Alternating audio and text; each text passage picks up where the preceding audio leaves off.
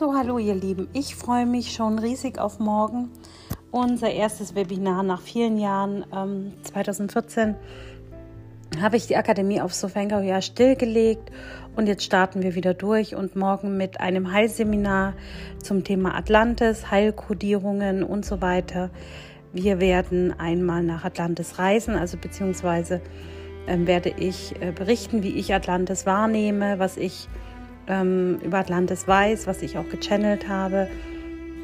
Es wird im weiteren äh, Verlauf auch Heilkodierungen geben, die wir anwenden, ähm, damit wir sozusagen uns auch heilen können, also oder Heilungsprozesse in Gang setzen können.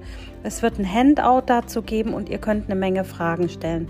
Am Ende des Seminars soll es möglich sein, dass ihr Heilfrequenzen und Heilkodierungen anwenden könnt und dass ihr einfach ein bisschen mehr äh, über das Thema wisst, was ich zumindest von meiner Seite aus ähm, aus dem morphischen Feld habe lesen können. Also bis jetzt ähm, gab es schon eine Menge Anmeldungen. Ich bin unheimlich dankbar dafür. Ich freue mich auch richtig drauf. Und ähm, das Seminar hat leider nur 50 Plätze, damit wir eine gute Qualität bei der Übertragung gewährleisten können. Deswegen, wer es nicht mehr schafft, einen Platz zu ergattern, Ihr könnt euch bis 15 Minuten vor Seminarbeginn, das ist morgen um 17 Uhr, also am Samstag, den 4. September, könnt ihr euch noch anmelden.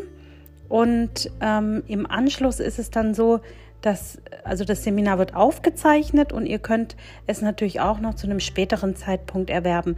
Das heißt, wer morgen aus irgendwelchen Gründen nicht dabei sein kann, ähm, der kann gerne dann zu einem späteren Zeitpunkt das Video von dem Seminar oder besser gesagt Webinar ähm, erwerben auf Sofengo.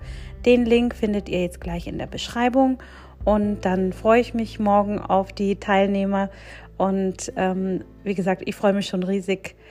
Es kommt heute auf jeden Fall noch ein Channeling, aber bis morgen auf jeden Fall im Webinar, ihr Lieben. Eure Susanne Leisia.